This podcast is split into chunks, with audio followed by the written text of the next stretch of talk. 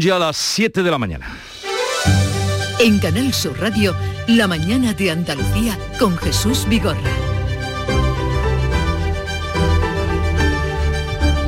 Buenos días queridos oyentes, es viernes 21 de enero, la campaña Soy Mayor, no idiota que ha lanzado un médico jubilado para que los bancos vuelvan a humanizarse, ha recibido la respuesta del gobierno y la vicepresidenta Calviño ha llamado a las tres patronales de la banca las ha amonestado y les ha pedido que garanticen el acceso a los mayores. En un mes volverán a reunirse para presentarle soluciones. Lo cuenta hoy con detalle el diario El Mundo. Y llega el turno de las terceras vacunas a la franja de edad de los 30.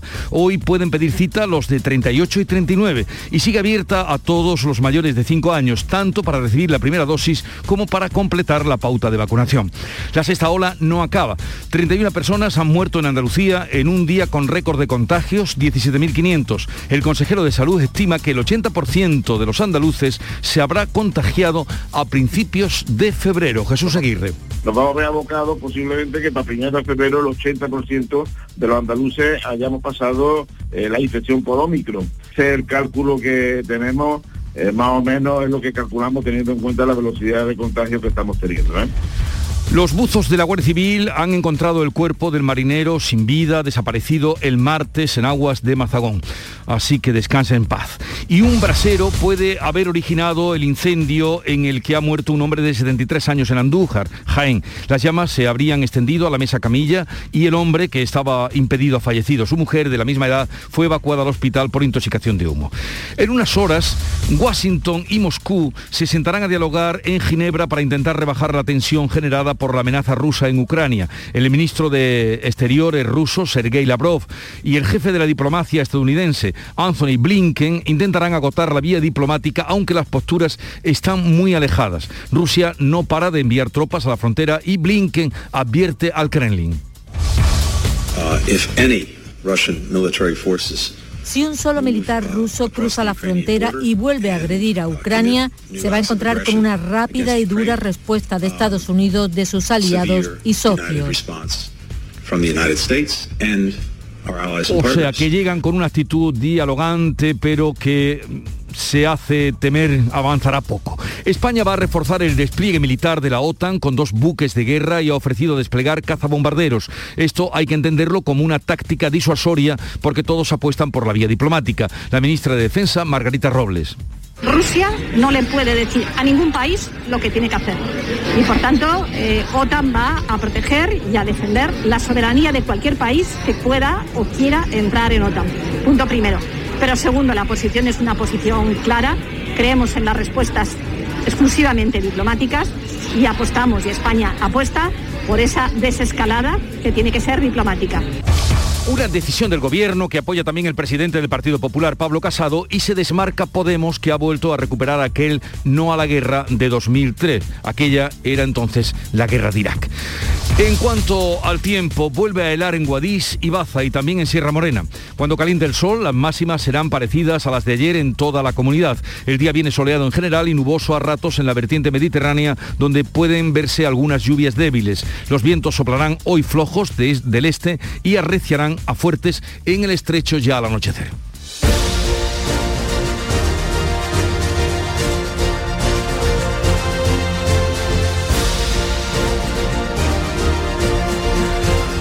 Y vamos a conocer ahora cómo viene el día, cómo amanece en cada una de las provincias. Comenzamos en Cádiz, salud Botaro. 8 grados, 8 tenemos hoy, más bajita que ayer, 16 de máxima y el cielo despejado. Y por el campo de Gibraltar, ¿cómo viene el día, Fermín Soto? Bueno, pues aquí tenemos a esta hora de la mañana cielos prácticamente despejados, temperatura 11 grados, la máxima para hoy de 16. En Jerez, Pablo Cosano. Pues el termómetro marca ahora 6 grados, 17 de máxima prevista, cielo despejado. ¿Qué se espera en Huelva, Sonia Vela? El cielo limpio, Jesús, 4 grados a esta hora en la capital, se espera una máxima de 17. 4 grados ahora en Huelva y en Córdoba, José Antonio Luque. Pues estamos bajo cero en El Viso en, eh, y en Trasierra y en la capital cordobesa en este momento 3 grados con una predicción de 15 para esta jornada. Por Sevilla, Pilar González. Cielo despejado, se espera una máxima de 16 grados y ahora tenemos 6 en la capital. ¿Cómo amanece en Málaga, María Ibáñez? Pues hemos tenido algunos chubascos aislados esta madrugada en el litoral. Tenemos a esta hora los cielos con algunas nubes, 10 grados en la capital, máxima de 15. ¿Cómo viene el día por Jaén, Alfonso Miranda? Aquí no cambia el tiempo si lo picaran 8 bajo cero a esta hora de la mañana, donde siempre 4 grados en la Loma, 3 grados en la capital. Y por Granada, Laura Nieto. Por segundo día consecutivo, Guadix y Baza están teniendo 5 y 6 grados bajo cero. En eh, Granada no tenemos ni frío ni calor, tenemos 0 grados y la máxima prevista es de 17. Bueno, bueno, frío. Dicen a todo esto que hoy es el día más frío del año, en el cómputo que hacen desde el año 91 hasta el 2020. Y por Almería, María Jesús Reción. Tenemos ahora mismo 10 grados, alcanzaremos los 16, algunas nubes que irán aumentando, puede llover al final del día y también tenemos negativas, menos 6 en Calar Alto a esta hora.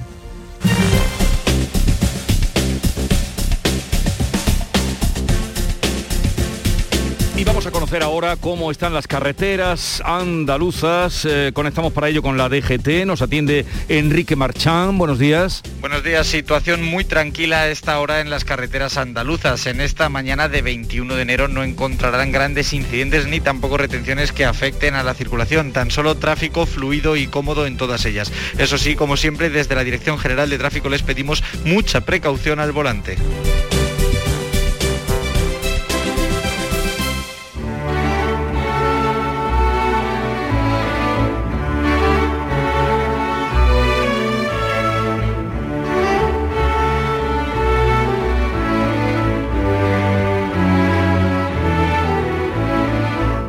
Está pasando entre Rusia y Ucrania? ¿Nos preparamos para la guerra porque queremos la paz o volveremos a la Guerra Fría? El tempranillo piensa que Putin puede hacernos un invierno más duro. Tempranillo de la guerra. Desde el amor a la paz, no más guerra, por favor, que cuesta mucho la vida para llevarla al dolor de la guerra sin sentido. Vladimir Putin, qué horror. ¿Tienes alma de metralla? ¿Querencia de destrucción? ¿Qué odio le tienes a Ucrania? Y aquí Biden, ¿qué hacéis vos? ¿Por qué vuestros intereses tienen el mismo color? Rica tierra ucraniana, ¿te sembrarán lo peor? ¿Siembra voleo de bombas? ¿La muerte de plantación? Rusia, Rusia, Rusia, Rusia. Llama al viejo Gorbachov. Antonio García Barbeito, pues sí, que vuelva Gorbachev. Antonio García Barbeito que volverá con los romances perversos al filo de las 10 de la mañana, hoy dedicado a Iñaki Urdangarín.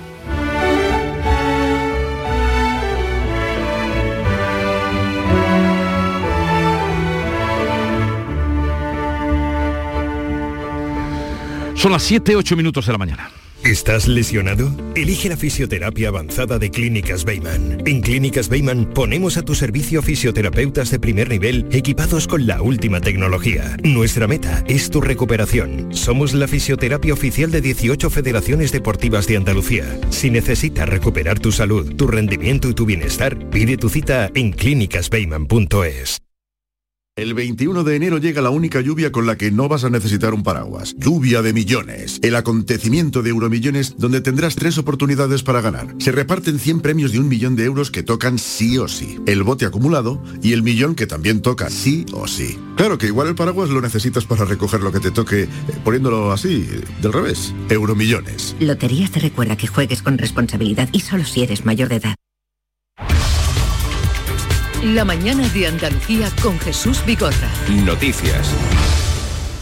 Vamos a contarles la actualidad de este día. La sexta ola de la pandemia desencadenada por la variante Omicron se resiste. Andalucía ha batido récord de contagios en un solo día. Este jueves se diagnosticaron más de 17.500 contagios. Beatriz Galeano. Es la cifra más alta desde que comenzó la pandemia y ese incremento de nuevos contagios ha provocado que la tasa de incidencia haya vuelto a subir en Andalucía, lo hace en 42 puntos hasta alcanzar los 1.400 casos por cada 100.000 habitantes. El presidente de la Junta ha subrayado que la variante es especialmente infecciosa y le obliga a cambiar las previsiones iniciales. No será final de enero cuando empiece a remitir la sexta ola. Calcula Juanma Moreno que quedan aún al menos tres semanas intensas. Creo que todavía nos queda, nos pueden quedar tres semanas de cierta intensidad, pero sí es verdad que pensábamos que ah, una vez que ya se ha empezado a hacer la desaceleración del contagio, que sí se ha producido, pensábamos que íbamos a ir más rápido, pero no va lo suficientemente rápido, por lo tanto tendremos que ser prudentes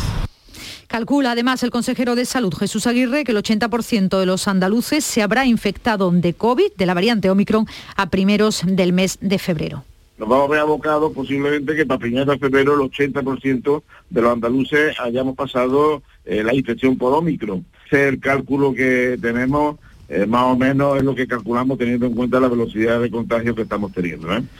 Lo decía Aguirre en estos micrófonos donde avanzaba que en su comparecencia de hoy en el Parlamento para hablar de la evolución de la pandemia los grupos tendrán más tiempo para el debate. Así lo acordaba la Diputación Permanente de la Cámara tras no prosperar la propuesta del PSOE de celebrar un pleno extraordinario sobre la sanidad por la abstención, ya saben, inesperada de Vox. Pues ya veremos cómo se bate hoy el consejero Aguirre que nos contaba ayer esa, esa advertencia de que todos caeremos en la Omicron.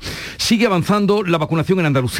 Desde hoy pueden pedir cita para la tercera dosis los que tengan 38 y 39 años. Olga Moya. Dosis de refuerzo cuya eficacia ha vuelto a defender la ministra de Sanidad, Carolina Darias. Recuerda que en un estudio del Instituto Carlos III, la tercera dosis hace que las personas de entre 60 y 69 años tengan 16 veces menos posibilidades de hospitalización, 29 veces menos de terminar en la UCI y 20 veces menos de fallecimiento. Da igual cuál sea la letra del alfabeto griego de la variante, la vacuna es lo que funciona, insistía Darias.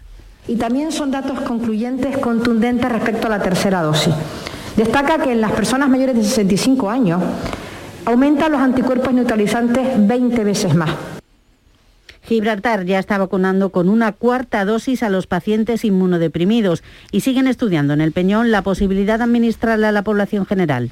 El presidente de la Junta mantiene su intención de llegar hasta el final de la legislatura y niega que el cambio de postura de Vox para evitar su comparecencia en un pleno monográfico sobre sanidad modifique su mensaje. Juanma Moreno insiste en que solo llamará a las urnas si la oposición bloquea la acción del gobierno en el inicio del periodo de sesiones en febrero.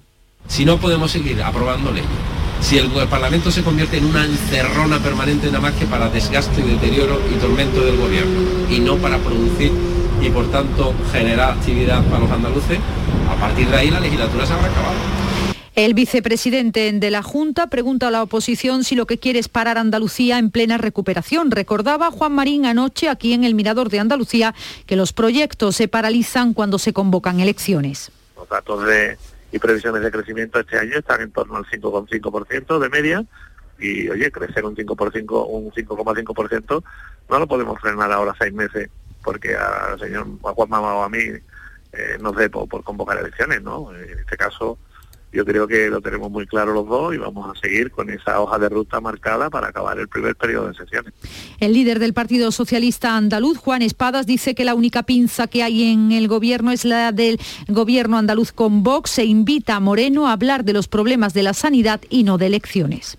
Yo no me voy a preocupar de cuándo serán las elecciones, no es mi competencia. Yo me voy a preocupar de seguir diciéndole al gobierno andaluz que se preocupe de la sanidad y no de las elecciones. Porque si no, los andaluces, evidentemente, el mensaje que reciben es que tienen a un gobierno y a un presidente preocupado de él.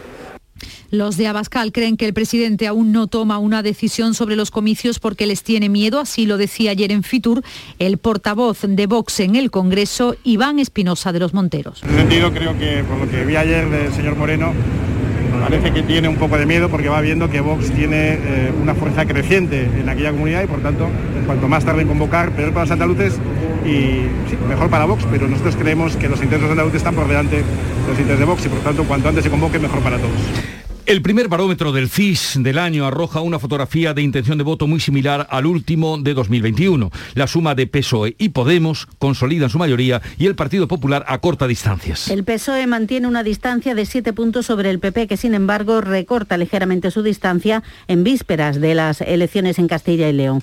Vox se afianza como tercera fuerza política. Unidas Podemos perdería seis décimas, coincidiendo con la polémica protagonizada por el ministro de Consumo por las macrogranjas. La caída de Ciudadanos es mucho más acentuada, se deja casi dos puntos con respecto al CIS de diciembre. Pasa del 5,9 al 4%, por lo que podría quedarse sin representación. En cuanto a lo que más preocupa a los españoles, en la crisis económica y después la pandemia, el paro que tradicionalmente se ha colocado siempre en primer lugar pasa al tercer puesto. Sigue la polémica por la gestión de los fondos europeos, un asunto que se incluirá en la conferencia de presidentes que se va a celebrar en febrero en La Palma. El presidente de la Junta ha anunciado que será beligerante contra cualquier posible privilegio de unas comunidades frente a otras y exige por eso transparencia. Y el ministro de Presidencia rechaza que se siembren dudas sobre la gestión que está haciendo el gobierno de estos fondos. Félix Bolaños dice que son una oportunidad histórica que no se puede desaprovechar, gobierne quien gobierne. En Bruselas asegura nadie entiende lo que están haciendo los populares. En Europa están haciendo el ridículo. Y por tanto, cuanto antes, cuanto antes tienen que recapacitar y colaborar para que los fondos europeos en España se consoliden como una oportunidad de transformación. El Tribunal Supremo rechaza los recursos contra los indultos del proceso independentista catalán. Ni Partido Popular, ni Vox, ni Ciudadanos tienen legitimidad para cuestionar la medida de gracia del Gobierno, según manifiesta el Alto Tribunal. Es un adelanto porque los autos completos con los argumentos de los magistrados se conocerán en los próximos días, pero la decisión, ya sabemos, no ha sido unánime. Partido Popular, Ciudadanos y Vox anuncian que recurrirán al Tribunal Constitucional. Abrimos ahora página de sucesos. Su nombre de 73 años ha fallecido este jueves en el incendio de su vivienda en la localidad jiennense de Andújar. La pareja de la víctima de la misma edad fue evacuada al Hospital Alto Guadalquivir intoxicada por inhalación de humo. En Málaga, además, dos personas han resultado afectadas por otro incendio en una vivienda en la barriada del Palo. El propietario del inmueble resultó herido leve, trasladado también hasta el hospital regional. Y 10 personas permanecen ingresadas todavía en Valencia por las heridas sufridas en el incendio de la residencia de mayores de Moncada, donde seis usuarios perdieron la vida. Y han sido rescatados los restos, mm, ha sido rescatado por los buzos de la Guardia Civil el cadáver del marinero que desaparecía en la costa de Huelva el pasado martes. Cayó al agua, recordamos, desde el pesquero Bienvenido Primero cuando lanzó una red de pesca para capturar pulpo. El cuerpo fue localizado en la tarde de ayer al suroeste de Matalascañas y, y fue trasladado hasta el muelle de Levante del puerto de Huelva. España enviará en tres o cuatro días la fragata Blas de Lezo al Mar Negro en plena tensión con Rusia, de Occidente con Rusia, por la situación que se vive en Ucrania. Ya partió el martes el cazaminas Meteoro. Además, la ministra de Defensa, Margarita Robles, ha avanzado que podría sumarse a un eventual despliegue aéreo en Bulgaria. El ala 11, con base en Morón, en la provincia de Sevilla, se podría desplegar en la zona de conflicto con aviones europeos de última generación. Margarita Robles. La posición de España como de OTAN en su conjunto es que sea una respuesta diplomática, que haya una desescalada, pero la participación de España militarmente viene desde hace muchos años. Podemos ya ha anunciado su rechazo a la participación española, el Partido Popular la apoya, pero Pablo Casado pide información al Gobierno. El Gobierno de España contará con todo nuestro respaldo a la hora de ejercer sus obligaciones en el marco de la OTAN. Y lo que pedimos es que se informe a los representantes de la soberanía nacional en el Parlamento Mientras el ministro de Exteriores ruso, Sergei Lavrov, y el jefe de la diplomacia estadounidense, Anthony Blinken, intentarán hoy agotar la vía diplomática porque las posturas están muy alejadas. Rusia no para de enviar tropas a la frontera con Ucrania y Blinken advierte al Kremlin. Uh, si un solo militar ruso cruza la frontera y vuelve a agredir a Ucrania, se va a encontrar con una rápida y dura respuesta de Estados Unidos, de sus aliados y socios. Y hablamos ahora de la tercera jornada en Fitur, la Feria Internacional de Turismo, hoy con el proyecto Marte en la Tierra. Una interesante iniciativa turística del Parque Minero de Río Tinto. Jaén va a presentar sus senderos como reclamo para el turismo de naturaleza. Y hoy visita la feria el presidente Pedro Sánchez y la ministra de Turismo Reyes Maroto. El pabellón de Andalucía se ha convertido en el epicentro de Fitur, lo destacaba el vicepresidente y consejero de Turismo Juan Marín. Al de Andalucía, que está haciendo yo creo que eh, el centro, el epicentro prácticamente de la feria, hmm. pues están dando buenos resultados para los empresarios. A eso veníamos y por lo tanto estamos contentos con el resultado. Y en el día más frío del año, eso nos dicen, el precio de la luz cae un 6% este viernes y baja de la cota de los 180 euros el megavatio hora. Este viernes la electricidad tendrá un precio de 179 euros, unos 11 euros y medio menos que ayer. Es el sexto precio más bajo de enero. El tramo más caro será entre las 8 y las 9 de la noche, precisamente como decías, el día más frío del año en el conjunto de España, este 21 de enero. Es la conclusión tras analizar las temperaturas más bajas entre el año 91 y el 2020. La temperatura media no llega a los 8 grados y la temperatura media mínima desciende a los 2,8 grados. Llegamos así a las 7, 20 minutos de la mañana. En un momento vamos con la revista de prensa que ya tiene preparada Paco Reyero. Buenos días, hoy es 23 de diciembre, Día del Pequeño Comercio. Si tienes que hacer un regalo, aprovecha. Buenos días, hoy es 4 de enero, Día del Pequeño Comercio. ¿Has probado a comprar por WhatsApp? Buenos días, hoy es 9 de febrero, Día del Pequeño Comercio. Acércate a tu tienda y déjate asesorar por auténticos profesionales. Hagamos que todos los días sean el Día del Pequeño Comercio. Haz tu compra hoy mismo en persona o en su tienda online. Junta de Andalucía.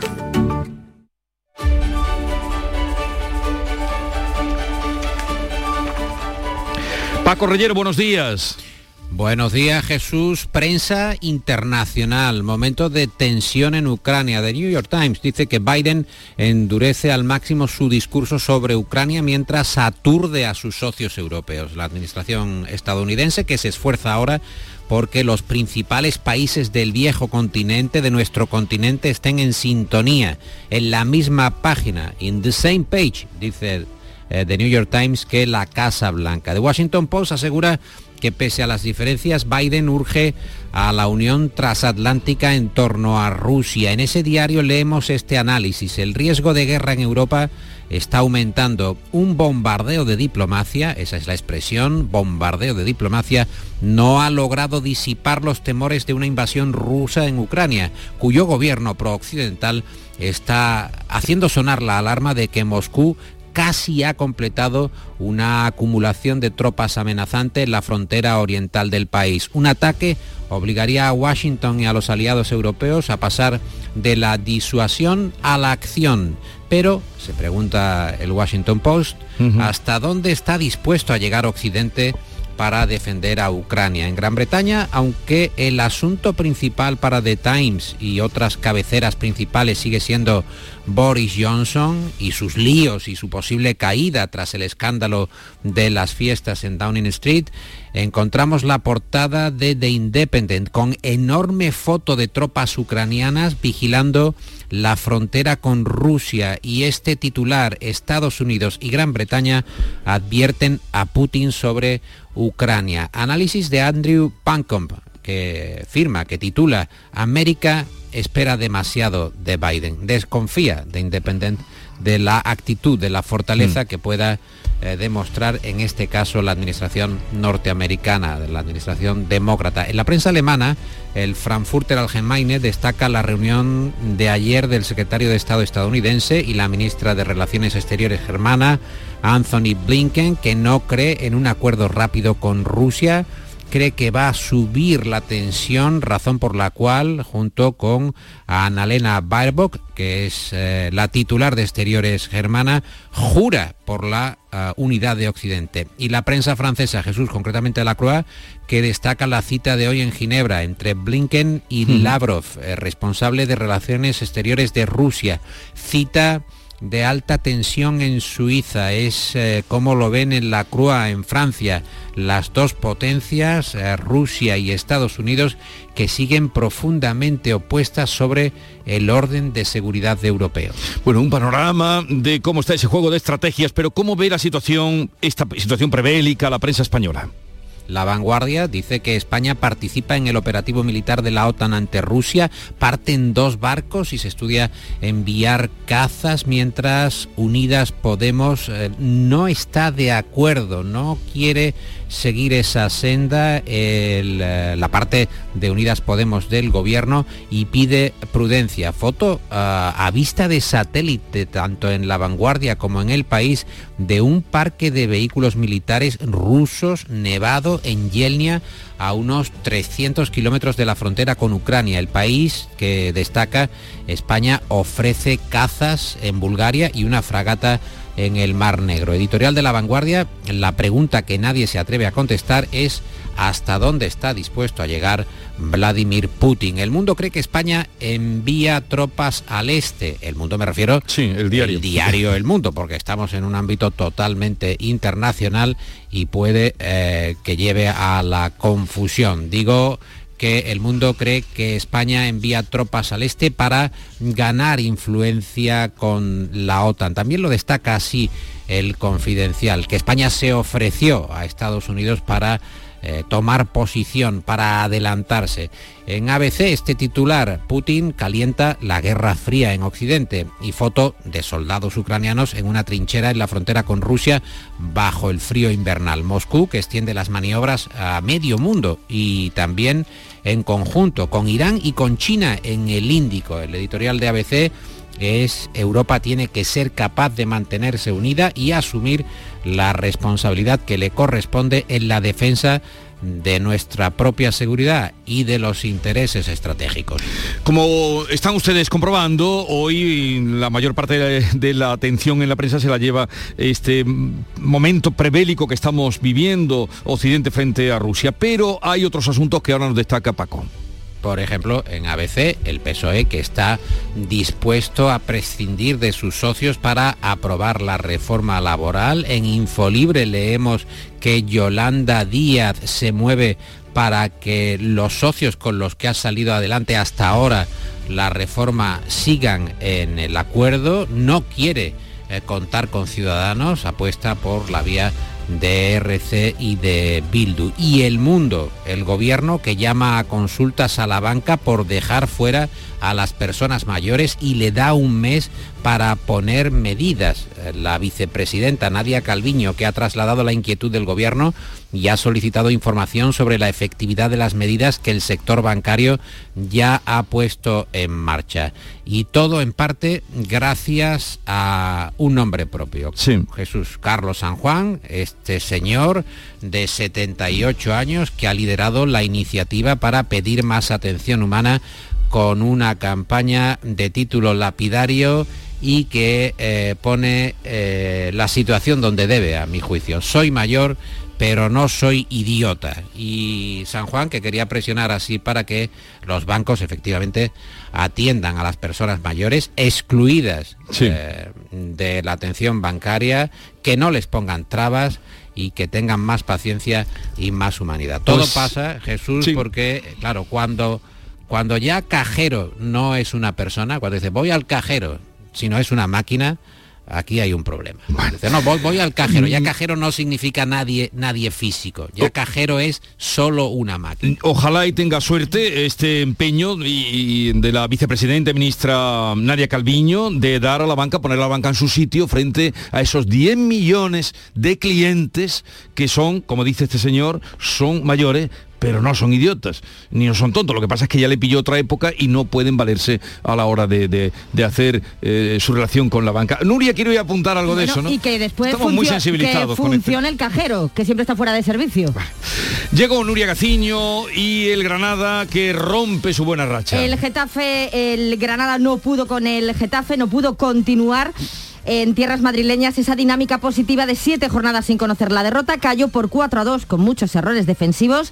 El más destacado fue Luis Suárez, autor de los dos goles granadinistas. Muy superior el conjunto getafense, al que parece que le están respondiendo los refuerzos de invierno. Con esta derrota el Granada se sitúa en decimocuarto lugar a siete puntos del descenso. Y pendientes hoy del sorteo de la Copa del Rey con dos equipos andaluces. Cádiz y Betis conocerán este mediodía sus próximos rivales en los cuartos de final de la Copa. Sorteo puro donde les podría tocar en suerte el Mallorca, el Rayo Vallecano, el Valencia, el Real Madrid, que anoche se deshizo del Elche por 1 a 2 con prórroga incluida, o el Atleti de Bilbao, que también con prórroga incluida, ganó al Barcelona en San Mamés por 3 a 2 en un partido loco y realmente trepidante. También podrían enfrentarse entre sí Cádiz y Betis. Eliminatoria que seguirá siendo a un solo partido y que se va a celebrar a principios de febrero si los jugadores sudamericanos que tienen compromisos con sus selecciones. Compromiso el que tiene esta noche el Betis, que en Cornella ante el Español abre una nueva jornada en primera, la vigésimo segunda. Y el Betis que elige la cartuja para sus dos partidos de exilio. Hombre, por fin tendrá utilidad el estadio. sí, hombre, le estamos dando mucha utilidad. Es la mejor opción, desde luego, el estadio de la cartuja de Sevilla para la disputa de los dos partidos de sanción que le ha impuesto el comité de competición. Al Betis, en estos momentos el club verde y blanco trabaja para alargar todo lo que pueda el cumplimiento de este castigo, primero con el recurso al comité de apelación y segundo con la solicitud de medidas cautelares hasta que se agoten todas las vías posibles. Oye, ¿con qué echamos el cierre, Paco? 25 años de Harry Potter este año, 25 años ya, reportaje en Infolibre sobre la saga y las condiciones en las que escribió el libro J.K. Rowling. Y la primera reseña aparecida en un periódico escocés era esta, autora debutante, madre soltera y sin blanca, vende libro infantil por 100.000 libras esterlinas. Suena como una película, pero una madre soltera recorre las calles lluviosas de la ciudad. Déjame un momentito Jesús que te cuento. Suena como una película, una madre soltera recorre las calles lluviosas de la ciudad, Edimburgo, empujando a su bebé recién nacido en su cochecito, con el bebé dormido. Ella se sienta en las cafeterías y garabatea un cuento infantil y ese fue el nacimiento de Harry Potter. Eh, que tengáis buen fin de semana. Adiós, adiós. En Canal Sur Radio, La mañana de Andalucía con Jesús Vigorra. Y con Olga Moya vamos a dar un chequeo a la actualidad en titulares. La sexta ola no acaba, 31 personas han muerto en Andalucía en un día con récord de contagios 17.500. La tasa se incrementa a 42 puntos y suben los ingresados en planta y en cuidados intensivos. El consejero de Salud estima que el 80% de los andaluces habrá contagiado a principios de febrero. En España, tímida bajada de la tasa, 7 puntos y 162 fallecidos. Llega el turno de las terceras vacunas a la franja de edad de los de 30. Hoy pueden pedir cita los de 38 y 39 y sigue abierta la vacunación a todos los mayores de 5 años, tanto para recibir la primera dosis como para completar la pauta. Un brasedo ha podido originar un incendio en el que ha muerto un hombre de 73 años en Andújar, Jaén. Las llamas se habrían extendido a la mesa camilla y el hombre que estaba impedido ha fallecido. Su mujer de la misma edad fue evacuada al hospital por intoxicación de humo. Los buzos de la Guardia Civil han encontrado el cuerpo del marinero desaparecido el martes en aguas de Mazagón. Cayó del pesquero cuando lanzaba una nasa para pulpos. Ha recuperado el cadáver después de ampliar la zona de búsqueda. Juanma Moreno pide serenidad a PSOE y Vox, pero insiste en adelantar elecciones si el Parlamento se convierte en una encerrona. Ciudadanos descarta el adelanto antes de julio. El PSOE urge hablar de sanidad y no de elecciones. Y Vox insiste en adelantar. PP y Ciudadanos van a recurrir al Constitucional el rechazo del Supremo a sus recursos contra los indultos del proceso catalanista. El alto tribunal argumenta que no tienen legitimidad para impugnar la medida de gracia dada a los nueve líderes del proceso. El Constitucional resolverá ahora si están capacitados o no para reclamar. España apoya el plan de la OTAN, envía dos buques de guerra al Mar Negro y estudia desplegar cazabombarderos para hacer frente al desafío ruso en Ucrania. El Partido Popular apoya al gobierno. Podemos se desmarca y lo rechaza. El esfuerzo se concentra en disuadir a Putin de que no invada Ucrania. Hoy se sentarán en Ginebra a dialogar Washington y Moscú. Los olivareros de Jaén pararon los tajos en contra del aumento de los altos costes de producción y los bajos precios. Protesta mayoritaria también contra la nueva política agraria común. Calculan que dejarán de recibir entre 60 y 80 millones de euros de ayudas y auguran un futuro inmediato catastrófico. Tercera jornada en Fitur, hoy con el proyecto Marte en la Tierra. Una interesante iniciativa turística del Parque Minero de Río Tinto. Jaén presentará sus senderos como reclamo para el turismo de naturaleza y hoy visitan la feria el presidente Pedro Sánchez y la ministra del ramo Reyes Maroto. El tiempo para hoy, recordemos. Tenemos cielos poco nubosos o despejados, puede que haya precipitaciones débiles en el estrecho, litoral malagueño y Almería, las temperaturas mínimas sin cambios, con heladas en el interior, las máximas bajan en Sierra Morena. Soplan vientos del este, recordamos que hay levante en el estrecho arreciando fuerte, activado el aviso amarillo por levante en el estrecho a partir de las 7 de la tarde. ¿Aún no eres miembro del Club de los Seguros? En Cajamar ya somos muchos los que además de estar tranquilos, disfrutamos de pagar nuestros seguros mes a mes. Entra en nuestra web gcc.es barra club y conoce los detalles del Club de los Seguros. Consulta las bases en grupo cooperativo cajamar.es barra aseguradoras. Cajamar, distintos desde siempre. Viajes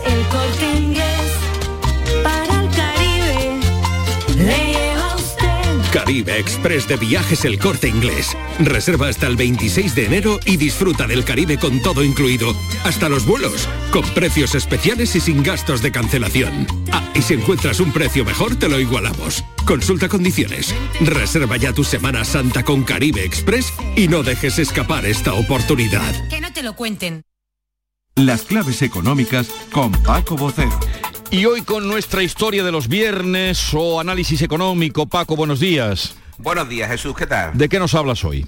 Pues mira, oye, mmm, vamos a hablar rápidamente de un aniversario que ha pasado casi casi desapercibido, porque te voy a hacer una pregunta. ¿Tú recuerdas de cuándo tenemos el euro?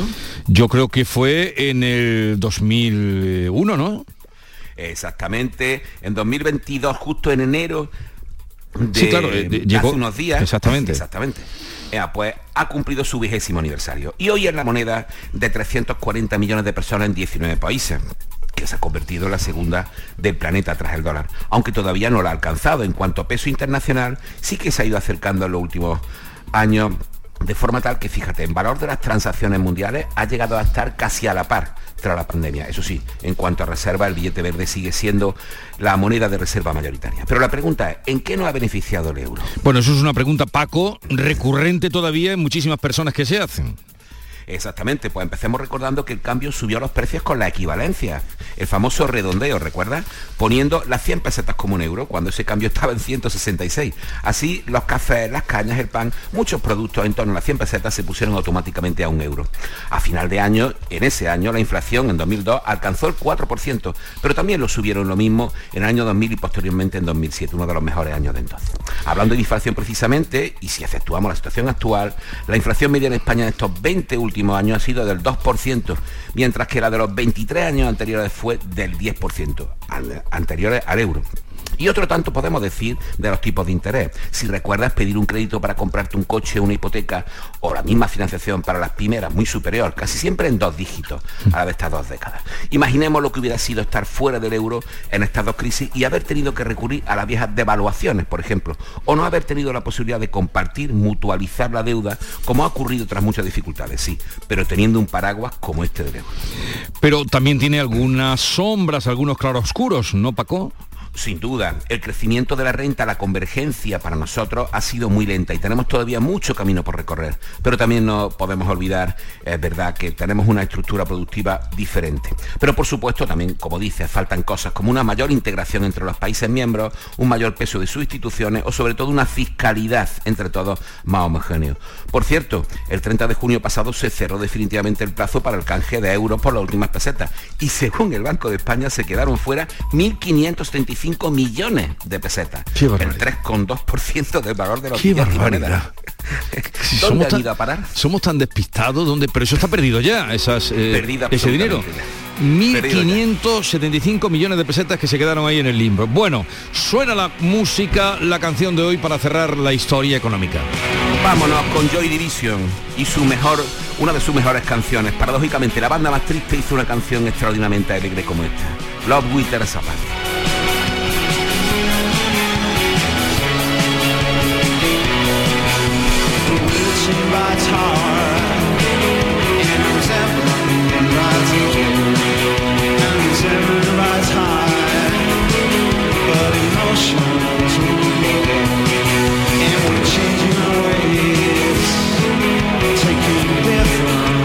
Así es que la banda más triste, dices, hizo la canción mm, o una de las canciones más alegres.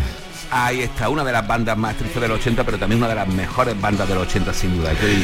Oye, simplemente, ya lo hablaremos la semana que viene. ¿Qué te parece lo que ha dicho Nadia Calviño, que ha dicho a la banca que se ponga las pilas y que garanticen el servicio a la tercera edad?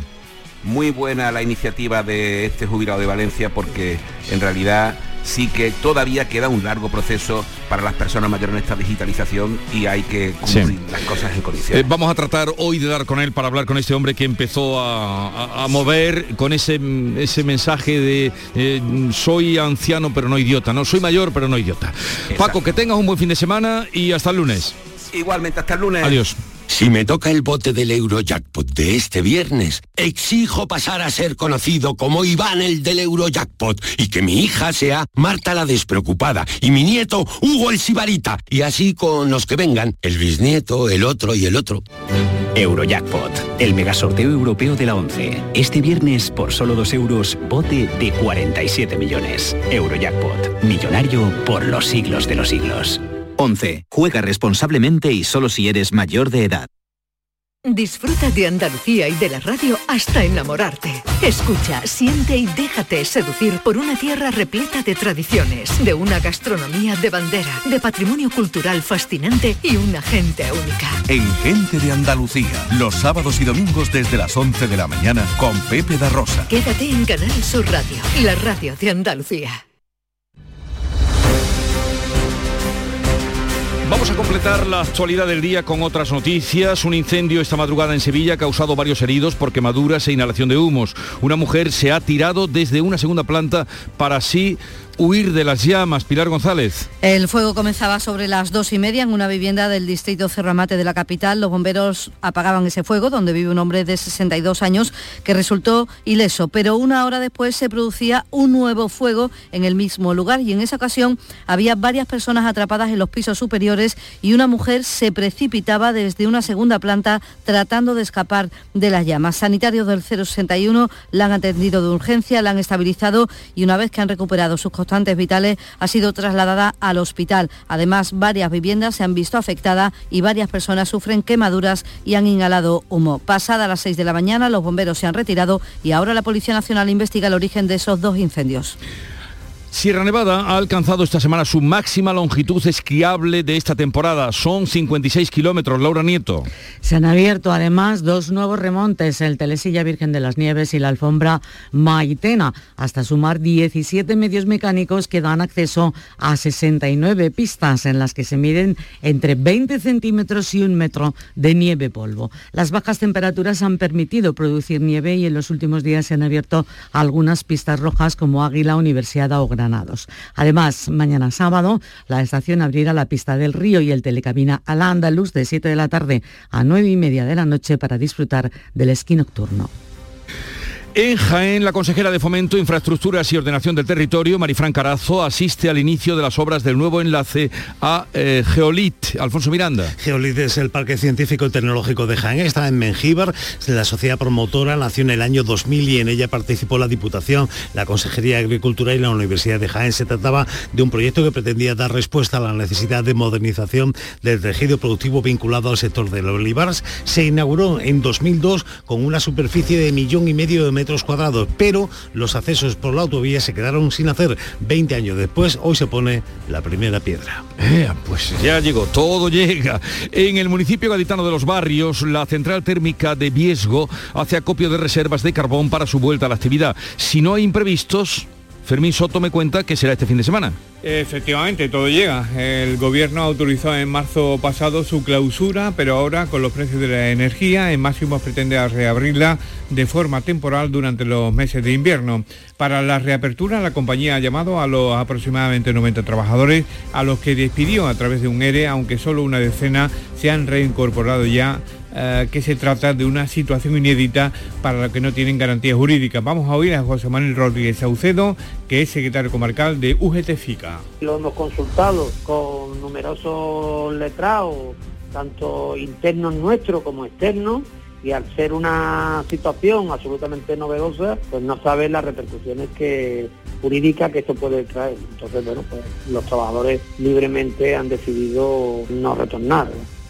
Alianza en Almería para implantar el etiquetado inteligente en hortalizas que aportará valor añadido con nueva información para conectar mejor al productor con el consumidor. María Jesús Recio. Esta herramienta innovadora aportará nuevos detalles en los que explicará cuándo y cómo los productos han sido cosechados, sus etapas hasta llegar al lineal del supermercado y el compromiso social y ambiental de las empresas que los comercializan, una información que cada vez más reclaman los consumidores. También pretende añadir información sobre su calidad, su valor gastronómico y nutritivo. Se va a aplicar en principio en sandía premium y en tomate cherry lobello para llegar después a todos los empresarios del agro andaluz interesados. Se han unido al proyecto para implantar el etiquetado inteligente, el Parque Científico Tecnológico Tecnológico de Almería, PITA, el Centro Tecnológico Tecnova, Ispatec y el Grupo. O sea, plena información de lo que nos llevamos a la boca y eso está bien y de lo que sale de Almería. En Estepona, en Málaga, ha aparecido una gran ballena parada en la playa María Ibáñez. Bueno, pues ya se ha retirado el cadáver de esa gran ballena. Se trataba de un rorcual común macho, uno de los grandes cetáceos más habituales del Mediterráneo. Fíjate que medía más de 14 metros de longitud. Los técnicos del aula del mar tomaron ayer muestras de los restos de esa ballena. José Luis Mon, coordinador del aula del mar. Toman muestras por genética, por lo mejor por estudio de poblaciones, para hay gente a veces que están de la universidad, están, están trabajando un tema, con las barbas a lo mejor se puede, eh, algunos trabajan para calcular la edad. Bueno, pues tuvieron que contratar desde el ayuntamiento para la retirada del cetáceo un servicio de maquinaria especializada. Y hoy se cumple, 21 de enero, mm, cumpliría, no 29 años, Lola Flores, Pablo Cosano. Nació en el 45 de la calle Sol, muy cerca de este estudio, en el barrio flamenco de San Miguel. Aquí en Jerez, por cierto, está ya en fase final la construcción del museo que la van a homenajear. Eh, el ayuntamiento espera abrirlo antes del centenario y hoy está prevista la presentación de un nuevo libro biográfico que ha sido suspendido por la incidencia del COVID. Bueno, la pregunta es si habrá museo de Lola Flores para el centenario. Llega ahora el tiempo de la información local, 8 menos cuarto de la mañana. En la mañana de Andalucía de Canal Sur Radio, las noticias de Sevilla. Con Pilar González.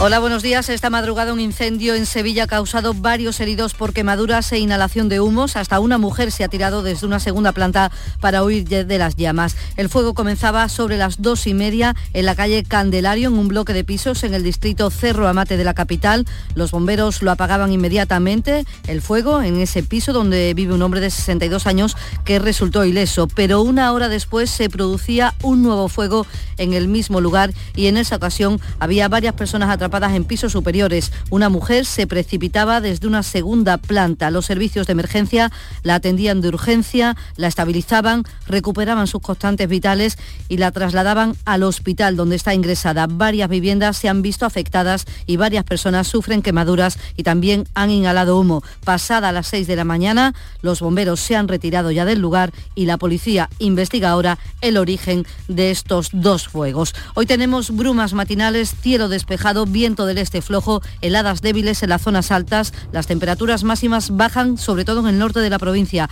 Está previsto alcanzar 17 grados en Lebrija y Morón y 16 en Écija y en Sevilla. A esta hora tenemos 6 grados en la capital y en la carretera un kilómetro de retención en la entrada a Sevilla por el patrocinio. El tráfico es intenso en la entrada a la ciudad por el puente del Alamillo, Avenida Juan Pablo II, Avenida de Andalucía y en la Ronda Urbana Norte en ambos sentidos.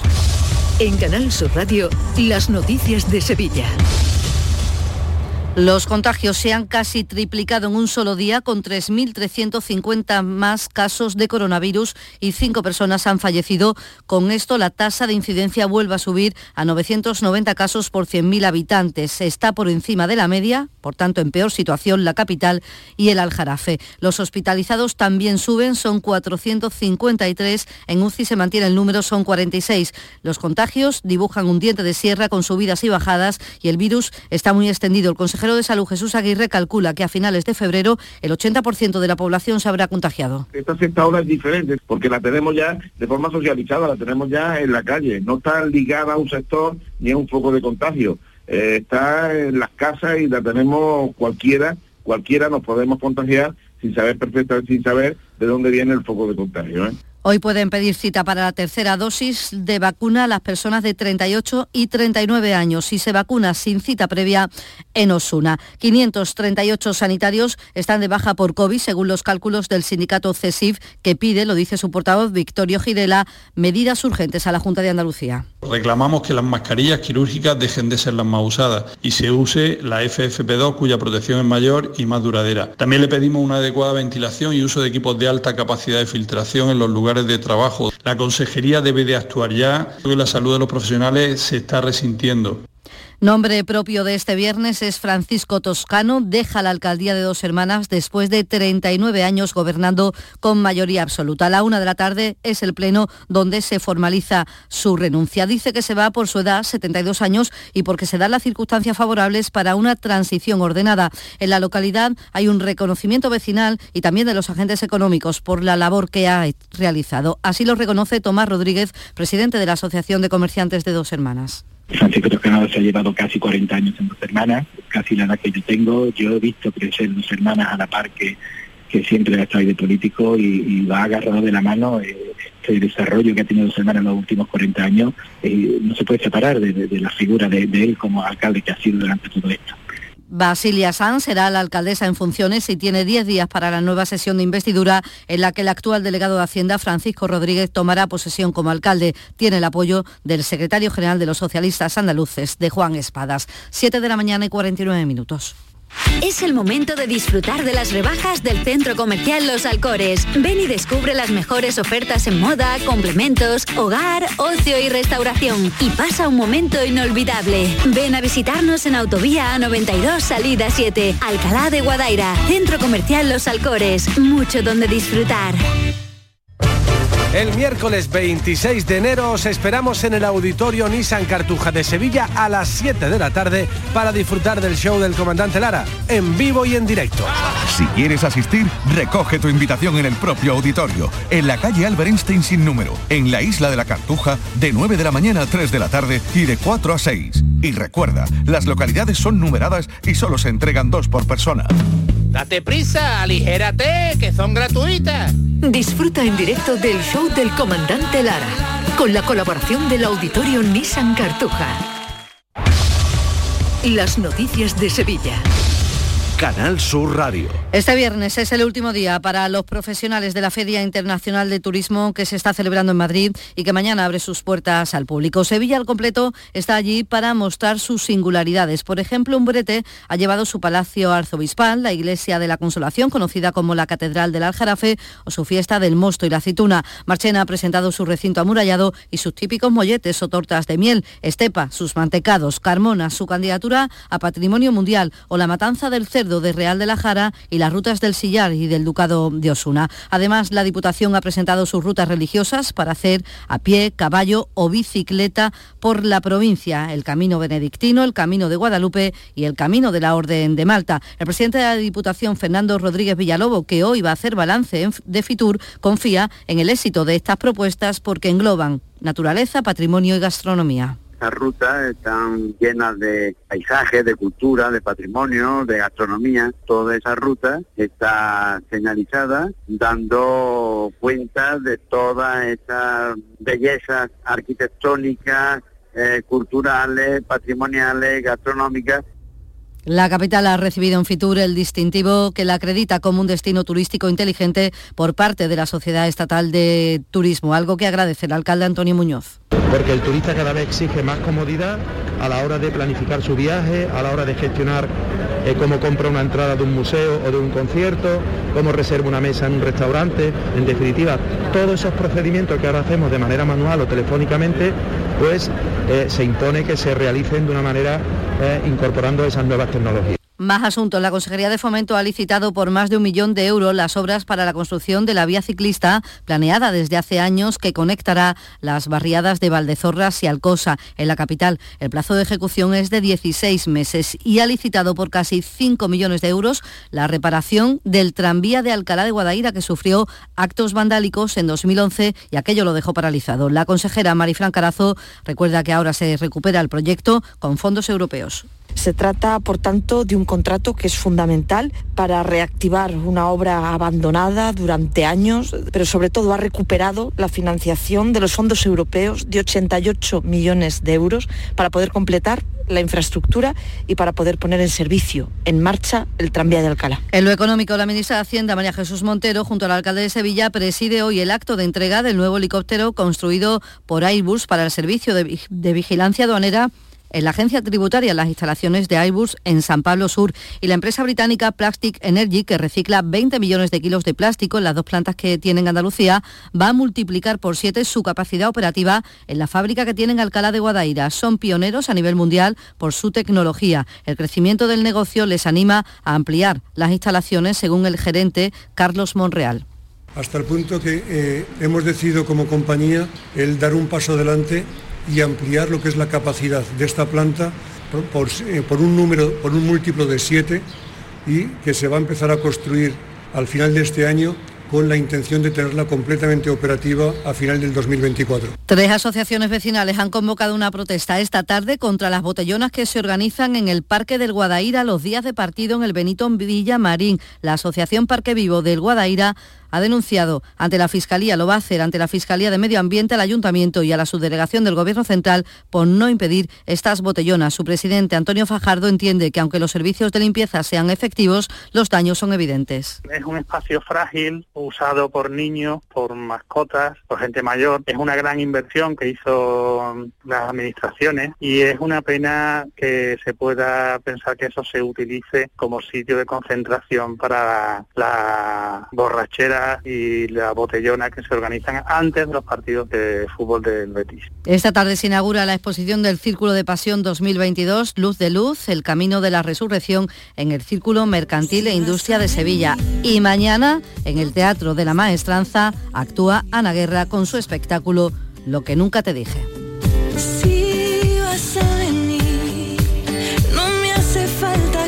A esta hora tenemos 4 grados en Olivares, 3 en las Navas de la Concepción, 4 en Palomares del Río, 6 en Sevilla.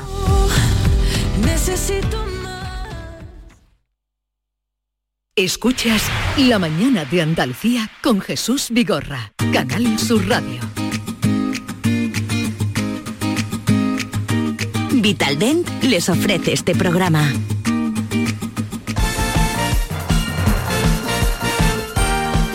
7 y 55 de la mañana, como cada jornada, es tiempo para la información del deporte, también como cada mañana con Nuria Gaciño. Buenos días, Nuria. Hola, muy buenos días. Hoy tenemos que empezar con la derrota del Granada en Getafe. Parece que las salidas a Madrid no se le dan bien al Granada, que no ha podido esta vez con el Getafe. Comentábamos ayer que el equipo granadinista llevaba ya siete jornadas sin conocer la derrota y que la intención no era otra que alargar esta buena dinámica, pero no se ha podido con el Getafe cuyos cambios y refuerzos, empezando por su entrenador, se están empezando a notar. Derrota por 4 a 2, los dos tantos del Granada, obra de Luis Suárez, que fue de lo mejorcito del equipo, y el técnico Robert Moreno, que no pone ninguna excusa. El Getafe fue mejor. Y hoy al equipo le ha faltado todo, todo. Nos han superado claramente, hay que felicitarles, han sido mucho mejores que nosotros. Está claro que las visitas a Madrid no nos están sentando bien en cuanto a cómo entramos en los partidos y aún así hemos tenido, nos hemos ido metiendo en el partido, a remolque y demás. ¿eh? con el gol rápido, luego el empate, se ponen 3-1, marcamos el 3-2, 4-2 y ya resulta muy difícil, pero han sido claramente mejores a nosotros en todo. Pues a ver si este fin de semana hay mejor suerte con el Osasuna. Y también estamos hoy, Nuria, pendientes del sorteo de Copa con el Cádiz y con el Betis. Sí, con dos equipos andaluces. A las doce y media del mediodía va a dar comienzo ese sorteo de los cuartos de final de la Copa del Rey y dos andaluces, eh, Cádiz y Betis, rivales que le pueden tocar en este sorteo que es prácticamente puro. Son el Mallorca, el Rayo Vallecano, el Valencia, la Real Sociedad, el Real Madrid, que anoche se deshizo del Elche por 1 a 2, con prórroga incluida y encima el tanto de la victoria lo marcó el casi desahuciado a Hazard. Y también puede atacar el Atleti de Bilbao, que también con prórroga incluida ganó al Barcelona anoche en Samamés por 3 a 2 en un partido bonito, emocionante. Hacía tiempo que desde luego no veíamos un partido tan chulo. También podrían enfrentarse entre sí Cádiz y Betis. La verdad es que viendo los rivales es para que uno se esfuerce en la Copa del Rey, se la tome muy en serio teniendo en cuenta que no están ni Sevilla, ni Barcelona, ni Atlético de Madrid. Eliminatoria que seguirá, eh, seguirá siendo a un solo partido y que se va a celebrar a principios de febrero si los jugadores sudamericanos que tienen compromisos con sus respectivas selecciones. Ancelotti se ha quejado del calendario. Hay un calendario que es eh, absolutamente sin sentido. Eh, a las doce y media será ese sorteo de Copa. Vamos a ver los rivales que le tocan en suerte, pues tanto al Betis como al Cádiz. Pero el Betis esta misma noche tiene ya el compromiso, un, compromiso de liga, porque comienza la vigésimo segunda jornada en primera, en Cornellá, se enfrenta al conjunto verde y blanco al español. Las principales novedades en la lista de Pellegrini son la vuelta de Mar, Bartra y Joaquín, y también la de Alex Moreno, que no jugó contra el Alavés por sanción. El técnico verde y blanco, Pellegrini, confía en que sus hombres mantengan la intensidad de los últimos partidos. Esa es la única manera para poder sumar esta noche ante el español.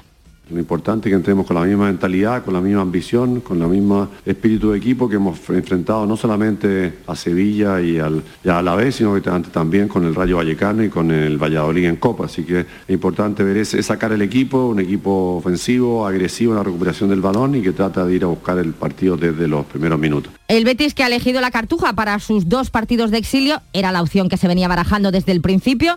El estadio de la cartuja de Sevilla para la disputa de esos dos partidos de sanción que le ha impuesto el comité de competición al Betis. El equipo verde y blanco va a intentar alargar todo lo que pueda el cumplimiento de este castigo, primero con el recurso a apelación y segundo pues con la solicitud de medidas cautelares hasta que se agoten todas las vías posibles. No sería de extrañar que le sea concedida la cautelar, pero en cualquier caso habrá que esperar a ver cómo se resuelve el caso. Pellegrini se alegra de que al menos la afición pueda ver esos dos partidos, pero entiende que no jugando en el Benito Villamarín se le da ventaja al rival.